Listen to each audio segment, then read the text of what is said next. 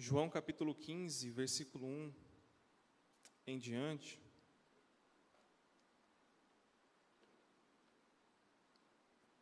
Nós vamos encontrar um texto que é bem conhecido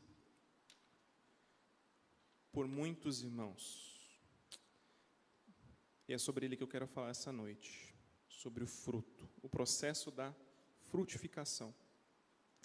Mas antes de eu ler, eu queria fazer uma oração ao Senhor. É Ele que faz, é Ele que opera, é Ele que convence cada um de nós do, do juízo, do pecado, né? E é diante dele que nós estamos aqui. Nós queremos ouvir dele, né? Tem nada de bom para dar para ninguém aqui não. Mas ele tem o melhor para dar para cada um de nós. E é esse melhor que nós queremos, é esse melhor que nós desejamos. Amém? Então feche seus olhos aí, vamos falar com o Senhor, do seu jeito mesmo. Seja sincero em suas palavras. Pai, nós queremos te louvar, Deus. Obrigado, Deus, por esse tempo que o Senhor nos concede. Obrigado, Deus, pelo privilégio que o Senhor me dá de compartilhar da tua palavra. Deus, eu peço que o Senhor me perdoe das minhas falhas, dos meus pecados. E te peço, Deus, que o Senhor venha falar aos nossos corações nessa noite. Como eu disse, Senhor, só o Senhor tem o melhor para dar para cada um de nós. Só o Senhor que convence a cada um de nós do juízo, do pecado. É só o Senhor que cura, que liberta, que transforma, que limpa e que salva. Por isso, Senhor, nós oramos e te pedimos, Pai, que o Senhor venha falar aos nossos corações essa noite. Deus, que eu diminua e peço, Deus, sempre, só o Senhor apareça, Deus, porque é sobre o Senhor, é o Senhor que realmente importa, é sobre o teu reino. Então eu te peço, Deus, que essa mensagem, Senhor, venha de encontro a cada coração que está presente, que está assistindo, que vai assistir, e que o Senhor venha transformar, Deus, a cada um de nós, segundo a tua imagem, Senhor, dia após dia, em nome de Jesus. Amém. Então todo mundo achou aí João capítulo 15, Evangelho de João, capítulo 15 do versículo 1, nós vamos caminhar até o versículo 11. Amém? Deixa eu só vir um pouquinho mais para cá, porque o Luizinho aqui está ajudando hoje. Bom, minha versão aqui é NVI, uma versão mais fácil de entendimento também, e eu estou lendo por ela. Diz assim: eu sou, a eu sou a videira verdadeira, e meu pai é o agricultor. Todo ramo que está, todo ramo que estando em mim não dá fruto, ele corta. E todo que dá fruto, ele poda, para que dê mais fruto ainda. Vocês já estão limpos pela palavra que lhes tenho falado. Permaneçam em mim e eu permanecerei em vocês. Nenhum ramo pode dar fruto por si mesmo, se não permanecer na videira. Vocês também não podem dar frutos se não permanecem em mim. Eu sou a verdade, eu sou a videira, vocês são os ramos. Se alguém permanecer em mim e eu nele, esse dará muito fruto. Pois sem mim vocês não podem fazer coisa alguma. Se alguém não permanecer em mim, será como um ramo que é jogado fora e seca. Tais ramos são apanhados, lançados ao fogo e queimados. Se vocês permanecerem em mim e as minhas palavras permanecerem em vocês, pedirão o que quiserem e lhes será concedido. Meu Pai é glorificado pelo fato de vocês darem muito fruto, e assim serão meus discípulos. Como o Pai me amou, assim eu os amei. Permaneçam no meu amor. Se vocês obedecerem aos meus mandamentos, permanecerão no meu amor. Assim como tenho obedecido aos mandamentos de meu Pai, e em seu amor permaneço. Tenho-lhes dito estas palavras para que a minha alegria esteja com vocês e a alegria de vocês esteja completa. Como eu disse, esse texto aqui é um texto que muita gente já talvez já leu, já fez em cima dele um devocional, chorou, Falou: Deus, não deixa eu ser esse cara que está sendo cortado da videira. E às vezes a gente precisa se lembrar sobre isso. Se lembrar que nós estamos ligados em Cristo. Por isso eu queria pensar com você a respeito desse processo de frutificação, porque eu e você nós temos um papel. O Senhor nos confiou algo tão valioso. E eu e você precisamos compreender cada vez mais a respeito desse dom que o Senhor nos dá, dessa graça, dessa misericórdia, desse privilégio que Ele nos concede de participar do reino dEle. E quão importante eu e você, como cristãos, frutificar. Bom, como vocês sabem, né, a respeito da história que a Bíblia narra, acontece com o povo de Israel. E nesse contexto aqui, Jesus ele está falando sobre essa vinha do Senhor. E claro, nesse contexto aqui está sendo diretamente falado para o povo judeu. Portanto, foi Deus que plantou essa vinha. Foi Deus que cercou ela de cuidados. Mas Israel produziu uvas bravas. Então agora Jesus diz para eles: Eu sou a verdadeira, eu sou a videira verdadeira e meu pai é o agricultor. Eu sou a videira e vós os ramos. Então nós vemos um contexto aqui que Jesus ele está falando sobre uma coisa muito comum para a galera de lá. E o que eu acho muito legal é que quando Jesus ele traz, ele faz uma analogia, Jesus ele trabalha com pontos que o povo conhece. E o povo conhecia muito bem sobre uma videira. O povo sabia o que era uma videira, quais eram os passos para se plantar uma videira, para fazer ela frutificar. E o que é belo quando nós vemos aqui o Senhor, de tantas passagens, Jesus falando, trazendo analogias, Jesus ele vai falar na linguagem do povo, da maneira que o povo entende e na maneira que o povo compreende. Portanto, Jesus ele usa esse exemplo da videira. E ele diz, né, que ele é a videira e que nós somos os ramos. E aqui ele vai falar a respeito do agricultor. O Deus Pai, ele é o agricultor. É ele que cuida da videira, é Ele que joga o adubo, é Ele que corta, é Ele que faz todas as coisas. E eu e você, nós fomos enxertados nele. Cristo é a videira e nós somos os ramos.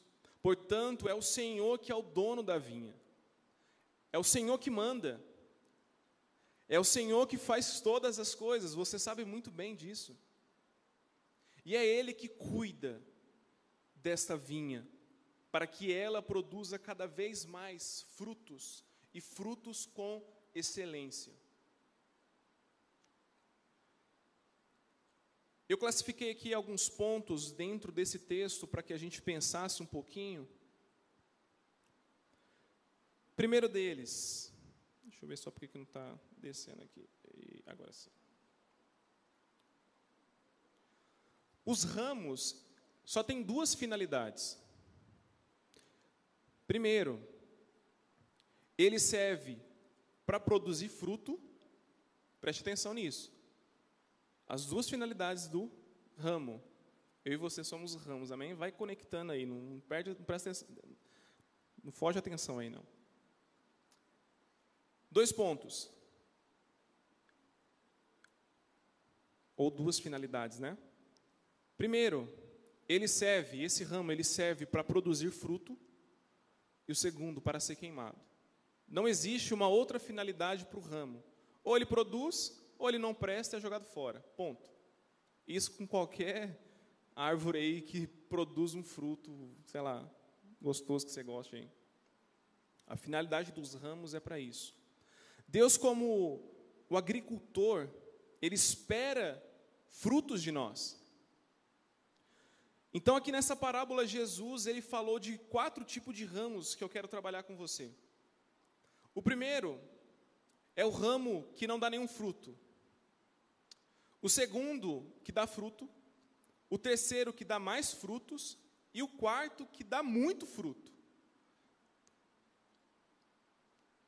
E aí eu quero que você preste muita atenção em cada ponto que eu vou falar, porque existe um deles aqui que é tratado, e enquanto eu lia e estudava, eu percebi uma coisa muito interessante, que às vezes é ensinado sobre, quando Jesus fala aqui, é, ele corta, e às vezes é trabalhado uma coisa muito pesada, e eu quero que você preste muita atenção nisso que eu vou falar daqui a pouco. Então, qual a importância de se produzir frutos? Jesus diz: Eu vos escolhi a vós. Isso está lá em João capítulo 15, versículo 16, tá? A gente não leu ele aí, mas está depois aí dos versículos que você leu. Eu vos escolhi a vós, outros, e vos designei para que vades e deis frutos, e o vosso fruto permaneça. Você pode acompanhar na leitura aí. Estamos aqui para cumprirmos os sonhos de Deus e trazermos glória para o seu nome através de uma vida frutífera.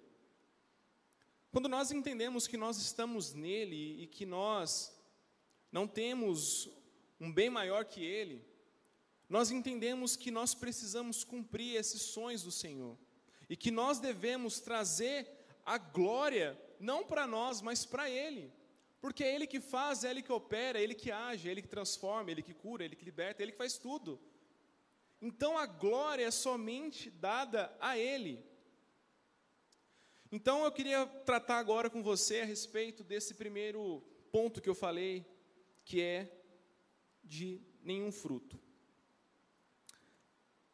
Lê comigo aí no versículo 2, por gentileza. Todo ramo que estando em mim não dá fruto, ele corta. Portanto, se sua vida não produz frutos de forma constante, Deus intervém para disciplinar você.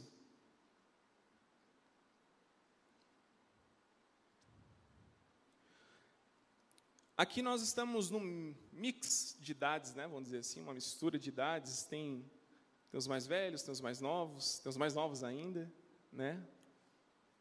E cada um de vocês já tem aí uma história com o Senhor. Cada um de vocês já teve aí experiências com o Senhor, já entende que você é filho de Deus. Só que às vezes você se esquece ou talvez reflita em alguns momentos da vida ou agora, sei lá, e, e começa a pensar que por muitos anos, ou o tempo seu de caminhada, você teve uma vida sem produzir frutos. Se eu parar para perguntar para cada um de nós aqui, não é para vocês, é para nós, né? eu estou no meio desse bolo aí também. Quais frutos que nós temos dado que glorifiquem o nome do Senhor? Dentro do seu contexto, não precisa, tipo, ah, até na igreja. Isto, né? Seu contexto. Qual foi o fruto que você deu? Ou será que você produziu algum fruto que glorifique ao Senhor? Porque tem milhões de cristãos sinceros e muitos deles estão presos em uma rede invisível e fica nessa nessa sofrência, nessa dor, se sente fracassado, se sente, cara, humilhado.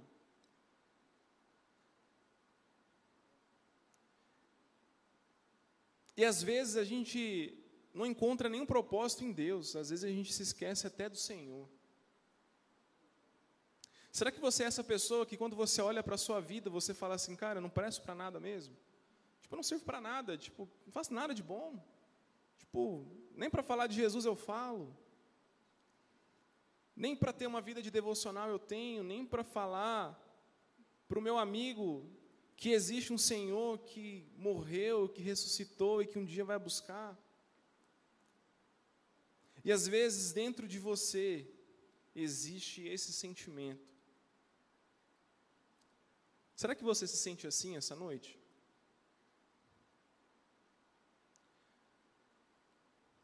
Esse essa pessoa que eu estou aqui pontuando para vocês é retratado pelo galho estéril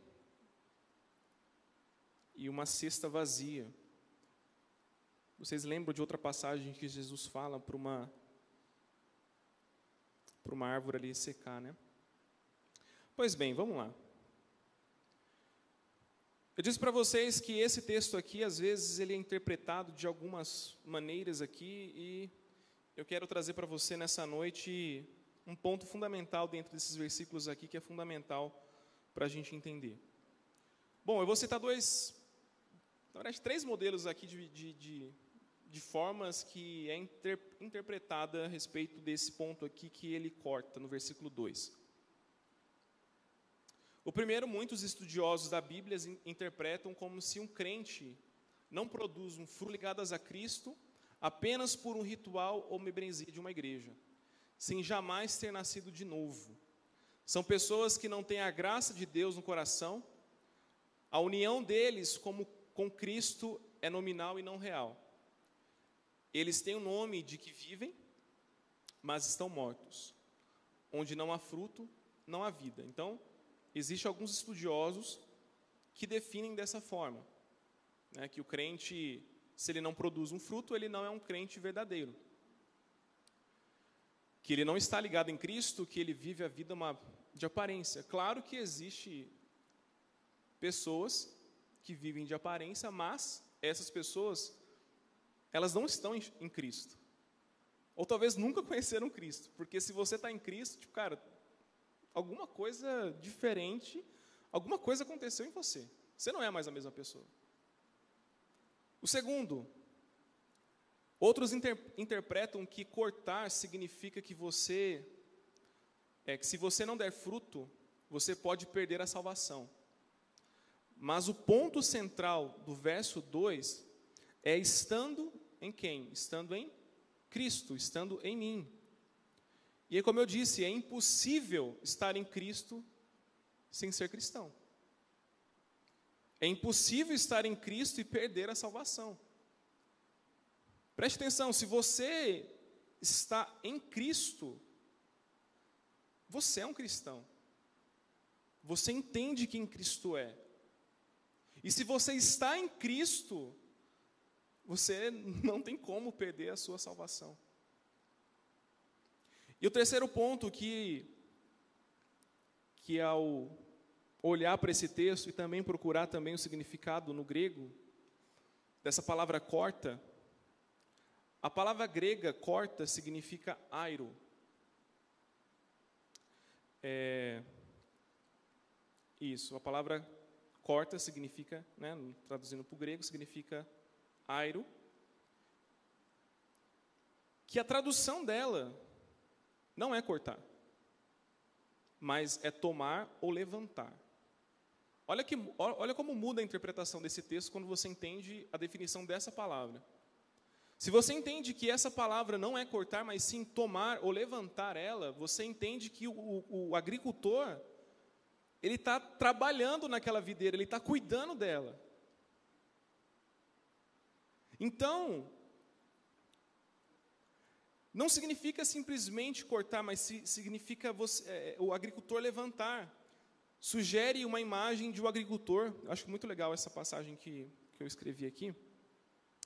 É, eu não sei vocês se vocês têm experiência em roça. Tipo, eu não tenho muito não, mas eu moro interior, então às vezes a gente vê uns negócios lá meio maluco, né? E aí a gente vê uns, uns tiozinhos assim que manja dos Paranauê, né? O marido da minha mãe, tipo, ele é um cara que manja desses negócios aí de lavoura. O cara é cabuloso.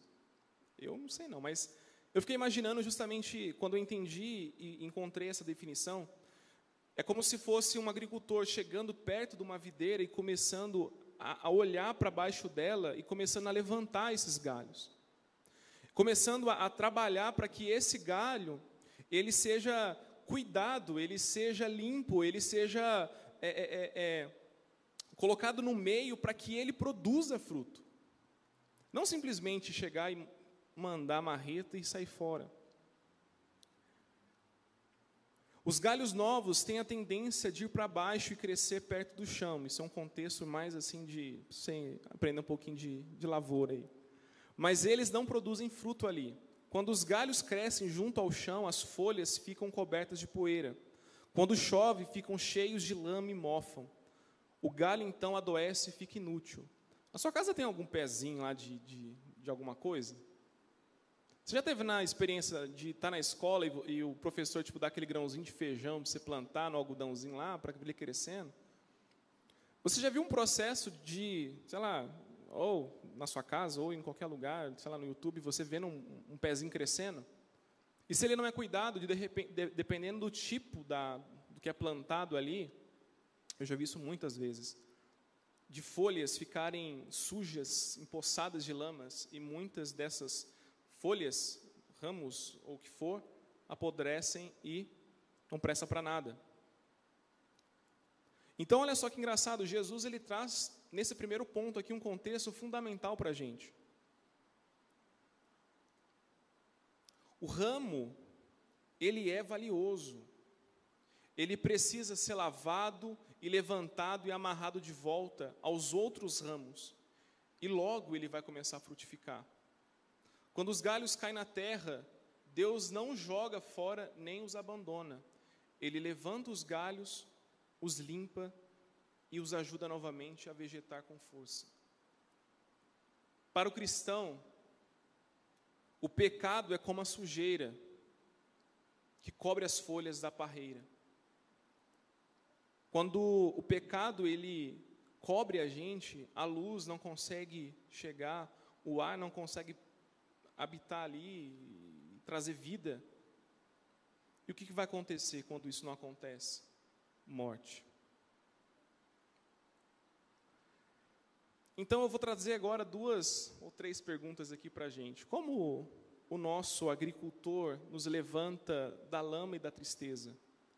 Como ele faz um galho estéreo produzir fruto? Como podemos então começar a encher a cesta, né? Ou o lugar onde os frutos ali é colocado.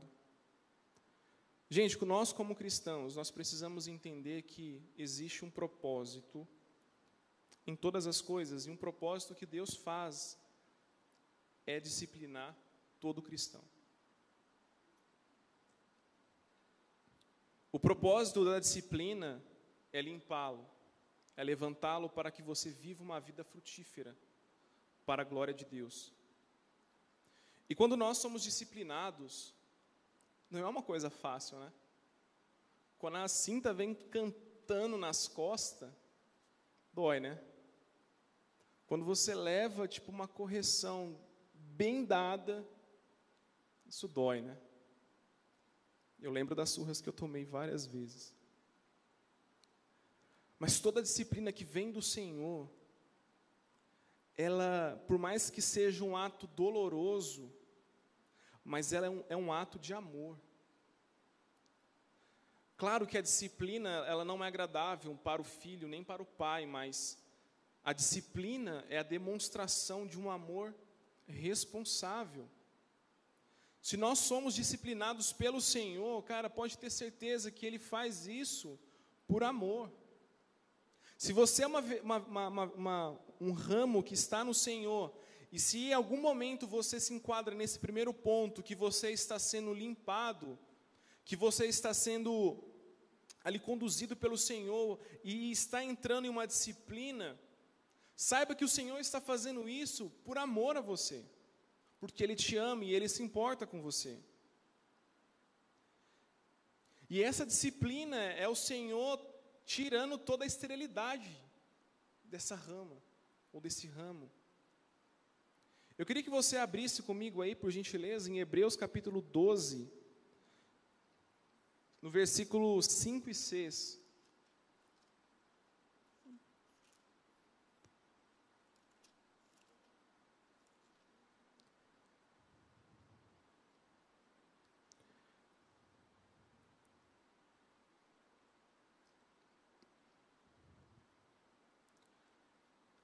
Hebreus 12, versículos 5 e 6. Opa, passou. Diz assim: Será que vocês já se esqueceram as palavras de encorajamento que Deus lhes, lhes disse? Como se vocês fossem filhos dele? Pois ele disse: Preste atenção, meu filho, quando o Senhor o castiga, e não se desanime quando ele o repreende, pois o Senhor corrige quem ele ama e castiga quem ele aceita como filho. Desce mais um pouquinho no versículo 11, por gentileza. Quando somos corrigidos, isso no momento nos parece motivo de tristeza e não de alegria. Porém, mais tarde, os que foram corrigidos recebem como recompensa a vida correta e de paz. Volta comigo agora no versículo 8, por gentileza. Se vocês não são corrigidos, como acontece com todos os filhos de Deus, então não são filhos de verdade, mas filhos ilegítimos. Aqui no versículo 5 e 6, Deus ele mostra e ele toma a iniciativa de corrigir os filhos que se desviam depois nós vemos aqui no versículo 11 que Deus ele mostra que o projeto de Deus de Deus na disciplina não é provocar dor, mas produzir fruto. A disciplina não tem que ser contínua.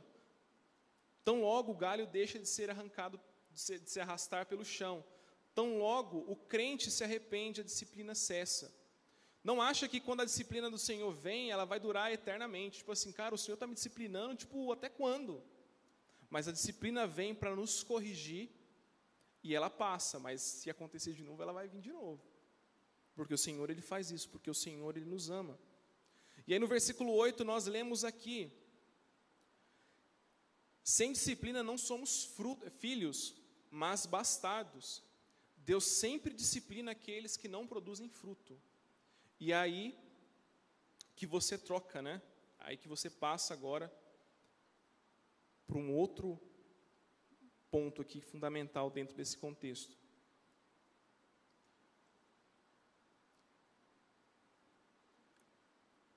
O Senhor ele fala aqui através da escritura que o seguinte: meu filho, filho meu, não menospreze a correção que vem do Senhor. Não desmaieis quando por ele és reprovado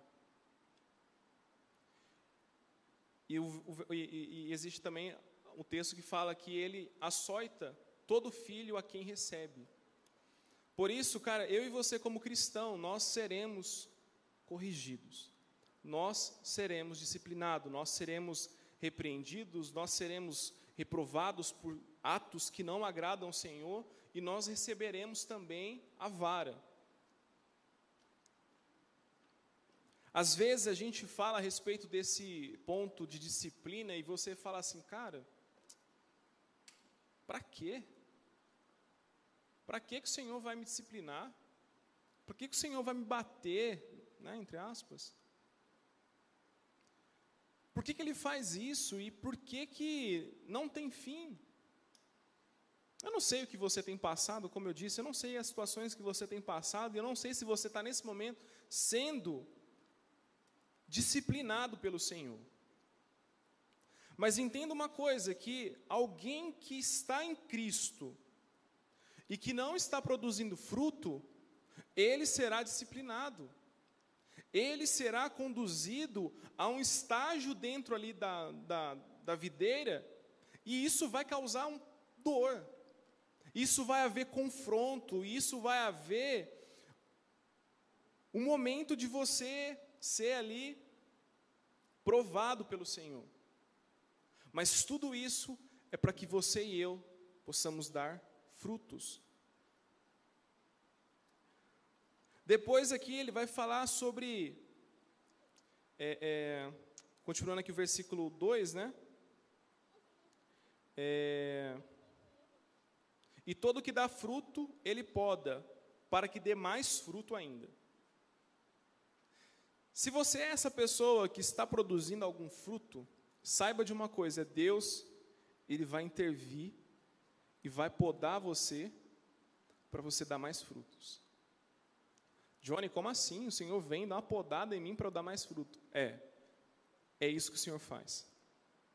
O Senhor, Ele vem e nos poda para que nós possamos dar mais frutos. E isso vai contra toda a lógica de um sistema que fala assim: não, cara, você tem que fazer, fazer, fazer, e se vir a disciplina, isso está errado. Mas saiba que o Senhor, Ele vem e Ele poda essa, esse ramo para que dê mais frutos. Por que, que então Jesus ele fala sobre essa questão do, da poda? Assim como a agricultura, como qualquer espécie aí de, de, de planta, principalmente a videira, que é uma, uma, planta rasteira, né, que ela precisa ser levantada e tudo mais, colocar no, os arame lá. Você vê que eu entendo muito bem disso, né? Existe todo um processo para que ela cresça da, da forma correta, para que ela produza frutos e para que aquilo. Ó, oh, sim, ficou bom que eu estou conseguindo ver vocês. Estou tampando aqui a, a luz. Para que ela possa dar uvas, eu não sei você, mas o que é legal de, de, entender dessa passagem é que o Senhor é que Ele vai conduzindo todas as coisas, é Ele que vai regendo tudo. E tudo isso que Ele faz é para que haja crescimento da videira que é dele. Por isso que há o corte.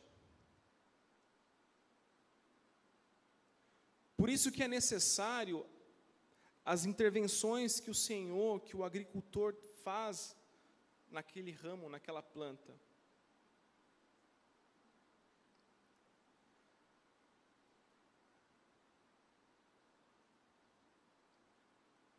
Assim como um agricultor, né, ou um viticultor, que é o cara que cuida da, da rama do vinho aí, da uvinha, do vinho.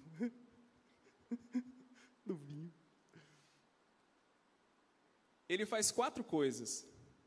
Primeiro, ele remove os brotos mortos e prestes a morrer. Depois, ele garante que o sol chegue aos galhos cheios de frutas, é, de frutos.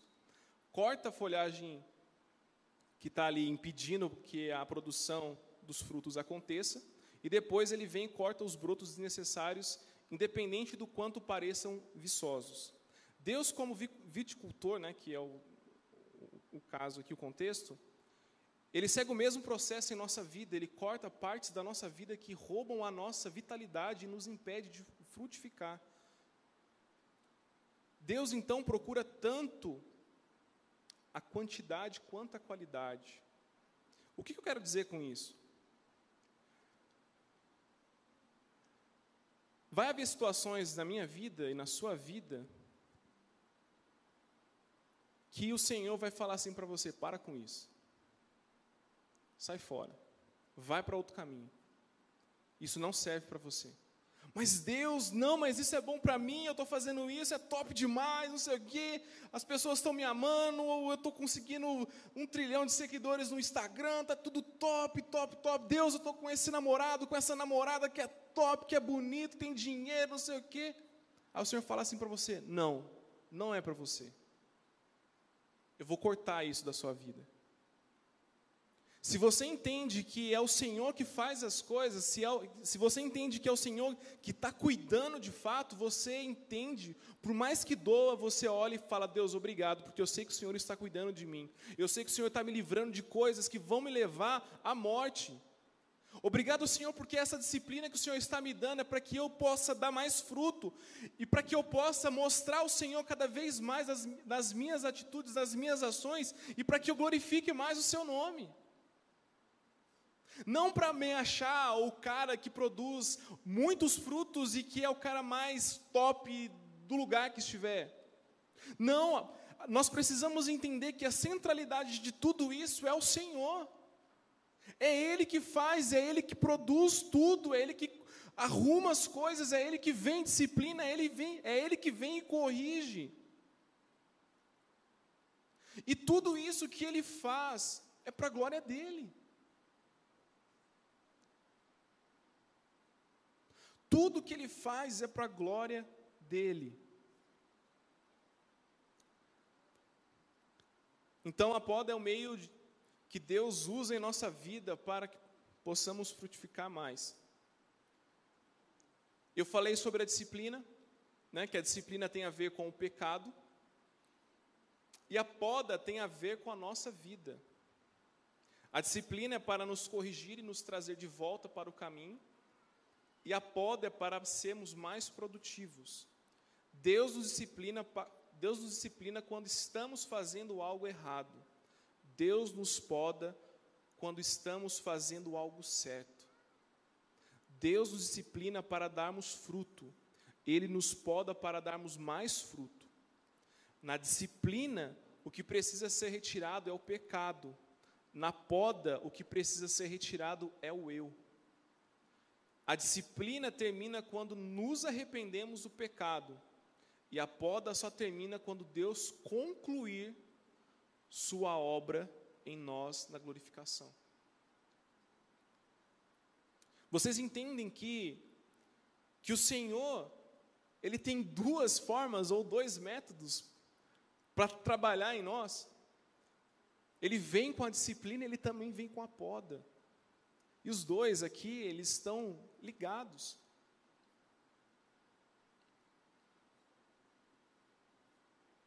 Se na poda o Senhor estiver retirando o seu eu, se o seu eu está gritando aí, não, eu sou o top. Se ele estiver trabalhando para retirar esse orgulho, esse ego, cara, deixa ele, deixa ele fazer. Deixa ele conduzir. Só vai.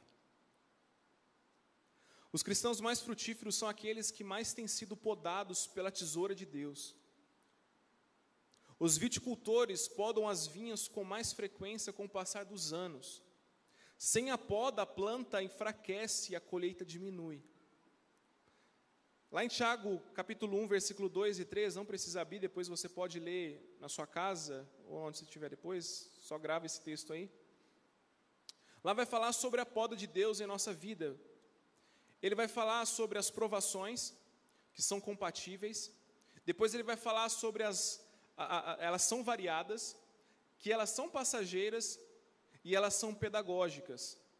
O propósito de Deus em podá-lo é esculpir em você a imagem de Jesus.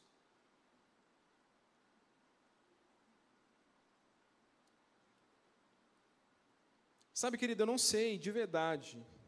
Eu não sei em em que momento da vida você se encontra e, e em, que, em que situação você está.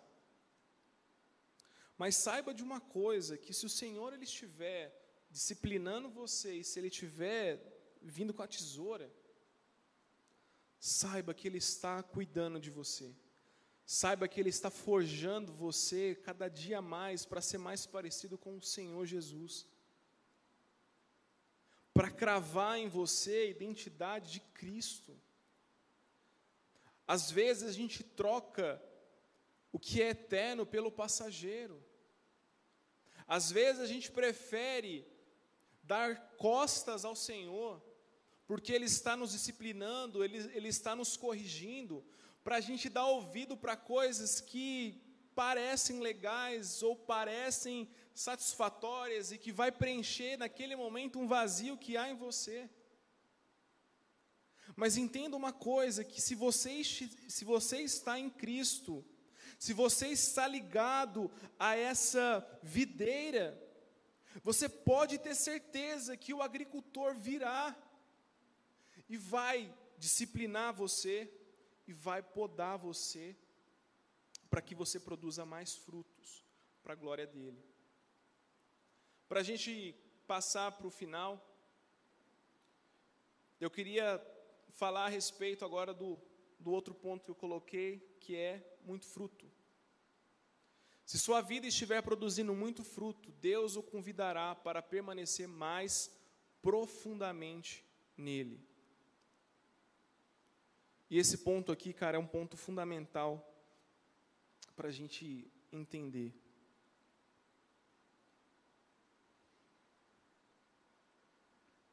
Tomar água. Quase que eu tomo o microfone.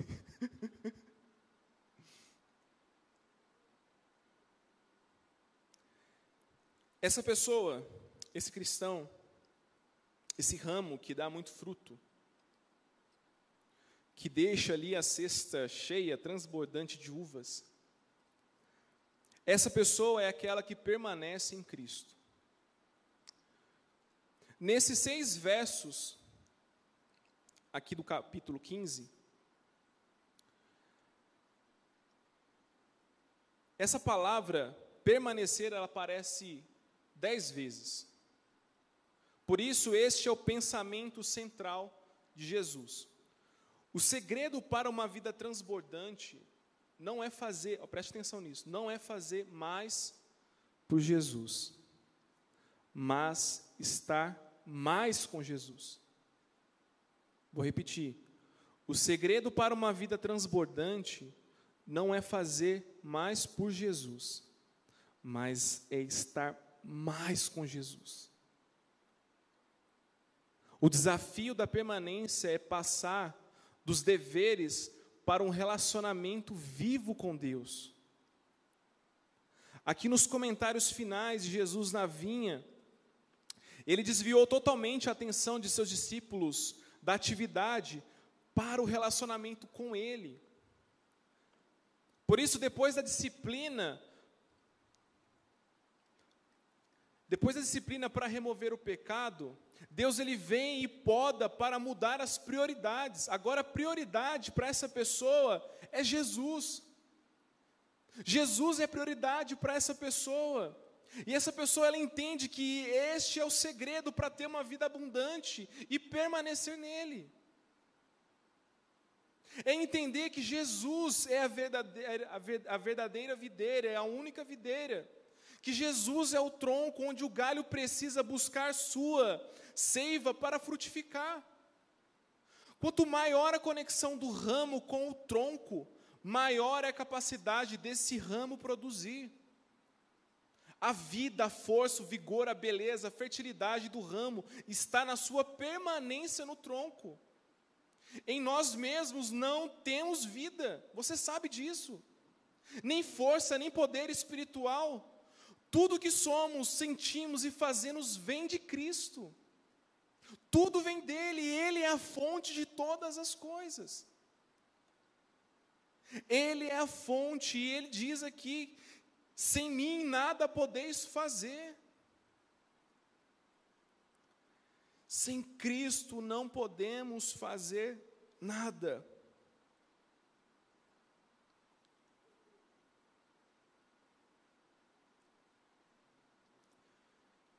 Permanecer em Cristo, velho, é algo fundamental para todo cristão, não é uma opção. Ah, ah, permanecer em Cristo é uma opção? Ah, então tá, acho que, acho que sim. Vou optar por Jesus hoje, mas amanhã não quero mais não. Não é assim que funciona.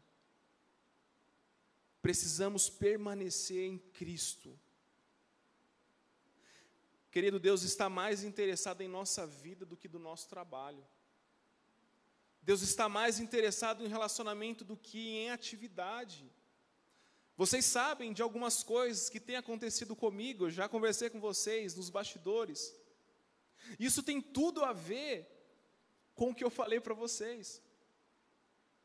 Deus está mais interessado em nós termos um relacionamento com Ele do que ficar fazendo coisas e mais coisas, mais coisas, mais coisas, e isso não leva para nós para lugar nenhum. Cristo é mais importante do que qualquer coisa. Ele é a pessoa mais importante nas nossas vidas ou de qualquer função que a gente exerça na igreja, no trabalho ou em qualquer lugar.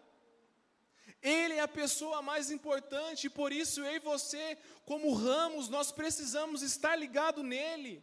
Nós precisamos buscar nele todo o nutriente que a gente precisa. Nós precisamos buscar nele, que é a fonte da vida, tudo que nós precisamos. Nós precisamos permanecer nele. E como é difícil permanecer nele, não é nesses dias? Como tem sido difícil para muita gente permanecer em Cristo. Como tem sido difícil para muita gente trocar as coisas passageiras por Ele. Por quê? Por que, que as pessoas escolhem mais o que é passageiro, o que é momentâneo, do que o Senhor que é eterno? Que é o Senhor das nossas vidas, que é o caminho, que é a verdade, que é a vida.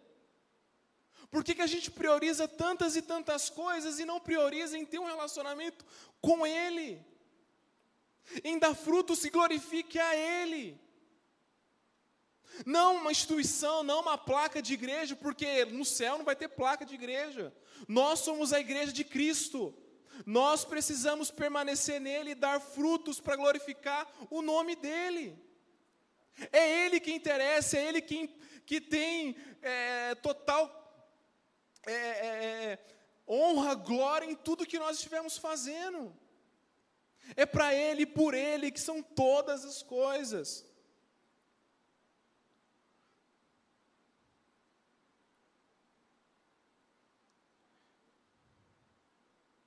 E permanecer em Cristo é vital para a nossa salvação. Se um ramo não permanece na videira, esse ramo não tem vida. Ele é lançado fora, ele é jogado na fornalha e se queima. É o que diz aqui no versículo 6: Se alguém não permanecer em mim, será como um ramo que é jogado fora e seca. Tais ramos são apanhados, lançados ao fogo e queimados. E ele continua dizendo: Se vocês permanecerem em mim e as minhas palavras permanecerem em vocês, pedirão o que quiserem e lhes será concedido. Cara, até no que você vai pedir, se você está nele, você entende o coração dele e você vai pedir aquilo que o coração dele está clamando, o coração dele está, sei lá, ardendo. Você vai estar alinhado com os propósitos dele, com o sonho, com o reino.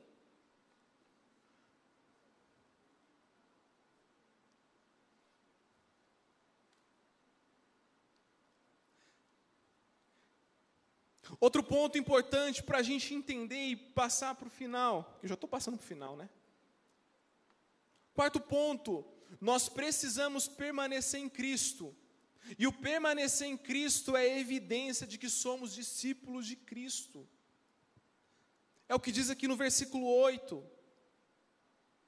Nisso é glorificado meu Pai, em que dê, em que deis muito fruto. Todo discípulo permanece em Cristo. Todo discípulo está em Cristo. Pelo menos um discípulo verdadeiro, né? Tem uns aí que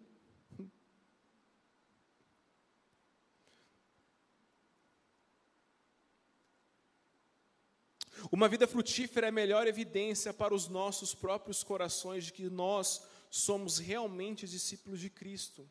Jesus disse que se conhece a árvore pelo fruto. Uma árvore boa precisa produzir frutos. Quinto ponto, permanecer em Cristo é vital para você experimentar o fluir do amor de Deus. É o que diz aqui no versículo 9. Como o Pai me amou, assim eu os amei, permaneçam no meu amor. Permaneçam no meu amor. Quando nós temos intimidade com Deus, sentimos o quanto somos amados e então teremos pressa para estar novamente na Sua presença. Jesus, Ele deseja compartilhar a sua vida conosco. Semana passada nós temos, tivemos aqui um tempo maravilhoso na presença do Senhor, onde nós pudemos ali desfrutar da glória, da presença, do mover dele aqui. Mas não, não, não se limita só ao tempo de culto. Samuel falou isso.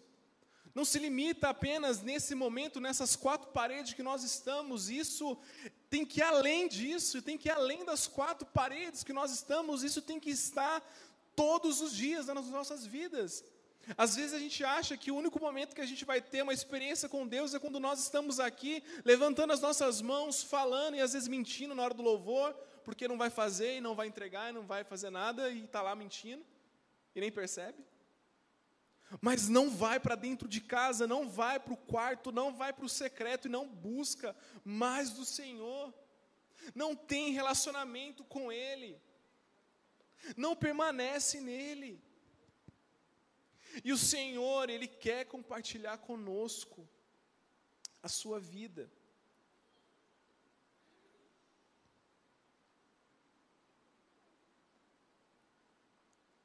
Permanecer em Cristo é impossível sem obediência a Ele. Alguém que permanece em Cristo é obediente. Certa vez eu falei aqui como Como é visível você vê em tantos lugares filhos mimados, filhos desobedientes, filhos que às vezes saem até na mão com o pai, com a mãe, filhos que não honram os pais, filhos que, cara, às vezes têm ódio do pai, ódio da mãe. E eu e você, como filhos de Deus, nós devemos obedecer ao nosso Pai. Como eu disse há pouco,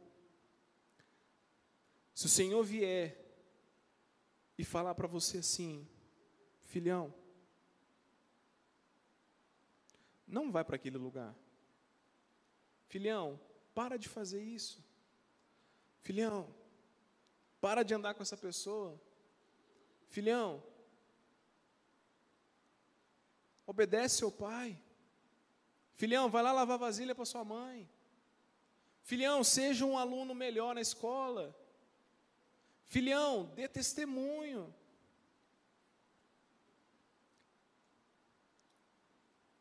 Se você entende tudo isso e quando vem essa voz te repreendendo, cara, você obedece.